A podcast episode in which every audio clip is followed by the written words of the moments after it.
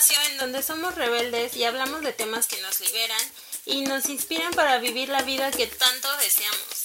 Soy Mariana Quetzal y estoy muy contenta de que me acompañes en esta nueva aventura. Atrevámonos.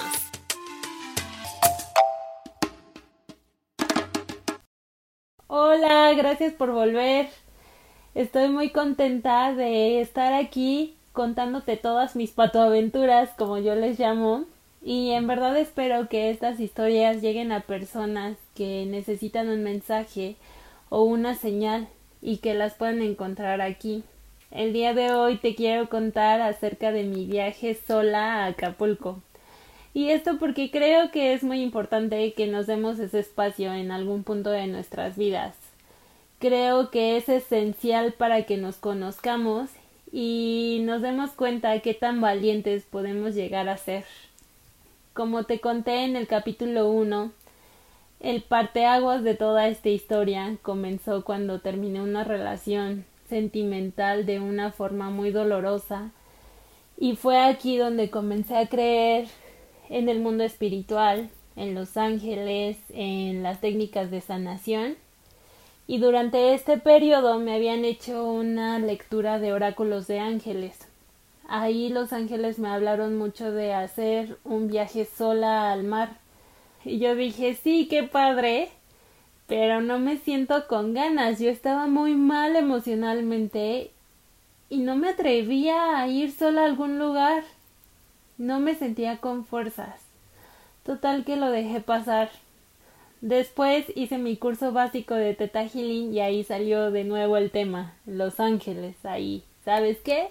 Lo tienes que hacer. Y yo así como que no, es que tengo mucho trabajo, no lo puedo dejar. Y ellos así de, pues no tienes que ir muy lejos. Puedes ir aquí cerca.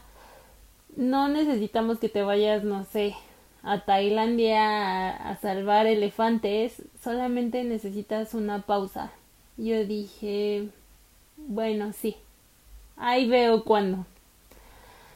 Pasó y después de que terminas una relación, creo que te vuelves medio adicta a estar estoqueando a esta persona, a, a ver qué está haciendo sin ti. Y pues ahí estaba Mariana y el que busca encuentra vi una foto que me lastimó bastante y volvieron todas las emociones a mí. Y estaba tan mal que le pedí a mi jefa que me diera unos días porque ya no podía trabajar. Creo que ella me vio tan mal que me dijo sí, adelante y si necesitas más días, avísame. Ese día, después de mi trabajo, le pedí a un amigo que nos viéramos. Le conté toda la historia y le conté cómo me costaba trabajo decirles a mis papás que necesitaba un viaje, que necesitaba viajar sola porque pues a ellos no les latía mucho la idea. Era así como de ¿por qué? Sabemos que te sientes mal, pero no es como para que te vayas sola a no sé dónde. Y me costaba explicarles que yo ya me sentía muy mal, que necesitaba una pausa, porque para ellos era sí, tienes que ir a trabajar, es tu responsabilidad, pero para mí era, es que ya no puedo trabajar porque me siento mal. Y este amigo me dijo un consejo que se me quedó grabado muchísimo.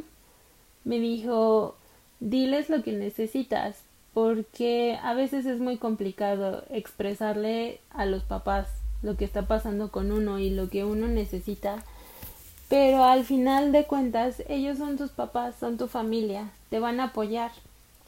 Les va a costar trabajo, no va a ser como instantáneo de sí, mi hijita, vete, pero van a entenderlo y te van a apoyar, van a estar ahí contigo. Entonces dije, bueno, voy a ver cómo me siento mañana en la mañana y ahí decido si sí me voy o si voy a trabajar. Pasa, llego a mi casa, día siguiente me meto a bañar y en la regadera me doy cuenta que ya mis piernas no reaccionan. Yo me sentía muy, muy mal. Y voy con mi mamá. Le digo, ¿sabes qué? Te voy a decir algo, no te va a gustar, pero necesito hacer ese viaje, voy a ir al mar, aún no sé a dónde, pero te pido me acompañes a, a la central de autobuses a comprar el boleto. No le gustó, no estaba muy conforme. Obviamente mi mami hermosa me acompañó fuimos, compré mi boleto, salió a Acapulco y vámonos. El camino se me hizo eterno, me dolía el pecho, el corazón, el alma, todo. Pero después de seis o siete horas, ya ni me acuerdo, llegué. Y es muy chistoso como en nuestra cultura no es no es muy común ver a una persona que viaje sola. Llegué a la recepción y me decían, bueno, ¿y con quién más? Y yo así como que no, pues nada más yo. Imagínense a esa Mariana con el corazón roto, llegando y diciendo que viajaba sola. Te pega muchísimo pero me estaba dando cuenta de qué tan fuerte estaba haciendo y, y qué tan valiente podía llegar a ser. Ese día, en la noche, me dediqué a sacar todas las emociones.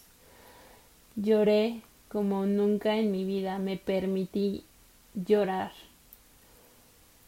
Y esto te lo cuento porque a mí me cuesta mucho trabajo llorar en frente de las personas. Es más, todavía después de todas las sanaciones que he hecho, me cuesta mucho trabajo sacar mis emociones. Y ese día sí lo logré. Lloré hasta temblar.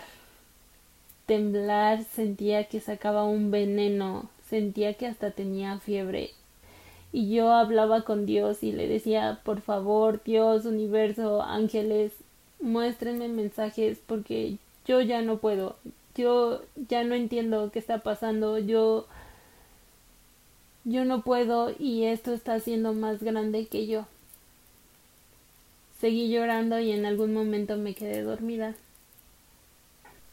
Y al día siguiente desperté y decido ver esta película La cabaña. Ya la había visto, pero creo que no había entendido muchas cosas. Se la recomiendo muchísimo, es buenísima.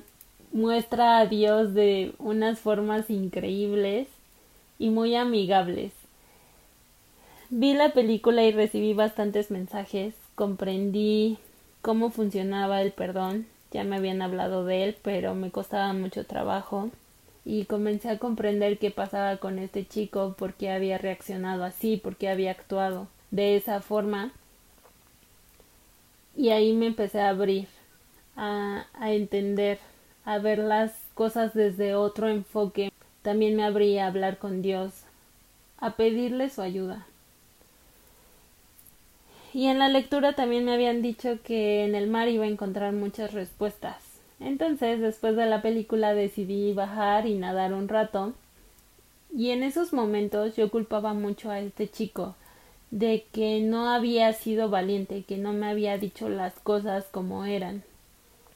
Estaba nadando y me llega este mensaje de tú tampoco fuiste valiente. Fue un trancazo en ese momento porque pues uno le cuesta trabajo aceptarlo, pero me puse a pensar y sí cierto, yo yo ya sabía desde mucho tiempo atrás que esa relación no era lo que yo quería, que esa relación no me estaba haciendo feliz y que ya empezaba a ser algo destructiva, pero ahí seguía. Después de esto yo comenzaba a hacer mis actividades. Si quería irme a nadar a la alberca lo hacía. Llegué a hacer aquaerobics con personas que no conocía. Llegué a jugar voleibol igual con personas que no conocía. Y siempre mi sueño era como subirme al parachute. Entonces decidí subirme al parachute y una experiencia increíble. Subes y ves la bahía como tres minutos, no dura mucho, pero es una sensación de tanta libertad. Abres los brazos y sientes el aire y sientes que vuelas. Todavía guardo esa imagen en mi mente. Fue muy liberadora. Bajé y este señor, el que me había vendido el parachute, me dice, oye, ¿y no te interesa una fiesta en un yate? Y yo así como que, pues bueno, vine a sanar más que nada, ¿no? Pero una fiesta no me haría nada mal. Y le compré el boleto. También quiero puntualizar que con el corazón roto, estando ahí todos con sus familiares, amigos o parejas, y que yo iba al restaurante y, los meseros me decían, ¿y a quién más espera? Y yo así como que no, solamente yo era muy fuerte, me dolía mucho, Pero al pasar los días me daba cuenta que me gustaba sentarme en la mesa a la orilla del mar y lo disfrutaba tanto, comer tranquilamente, tomarme el tiempo que yo necesitaba. Y ahí fue cuando me empecé a sentir bien conmigo misma, a darme cuenta que me gustaba estar conmigo, que me caía bien, ¿por qué no? Después decido ir a esta fiesta en el yate, me voy yo solita. Y también es como salir de tu zona de confort bien cañón porque todo el mundo va acompañado. No ves a una persona sola. Entré al yate, muy padre, barra libre. Empezaron a poner música de todo para bailar. Después llegó el show de los drag queens conocí un chico que me pidió que le guardara unos asientos, total que después ya lo perdí. Y yo veía a todos bailar, pero no me atrevía a bailar hasta que comenzaron a poner las canciones que puedes bailar solo, solo brincas y ya, y las cantas. Y dije, bueno, va, me paro y, y me pierdo entre la gente X, nadie me conoce. Y siento como me jalan del brazo y era este chico que conocí con su familia fueron mis ángeles, fueron una luz para mí durante ese viaje porque me adoptaron, bailé con ellos, me divertí con ellos y cuando terminó la fiesta del yate yo dije, bueno, ya, se acabó, ¿no? Cada quien para su casa y ellos así como que, no, espérate, o sea, estamos en Acapulco, ¿dónde la seguimos? Y dije, ¿cómo que dónde la seguimos? Y ellos así de, sí, traemos una van, te llevamos a tu hotel, no hay problema. fue muy gracioso porque fueron, fueron luz, me acompañaron tanto en la van, era una familia de primos, tíos, cantando a más no poder, animándome, porque les había comentado que iba a cerrar un ciclo y ellos animándome así de, ay no, se te olvida, increíble. Yo quería ir a un antro que se llama Mojito Room y ellos me llevaron al justo al que está al lado. Estuve ahí con ellos y ya después me despedí, muy contenta de estar con ellos. Una familia increíble. Salí y me voy al Mojito Room. Ahí en el Mojito Room veo a, a una bolita de chicos bailando y que me meto a bailar. Increíble, me adoptaron también bailando con ellos. La fiesta total.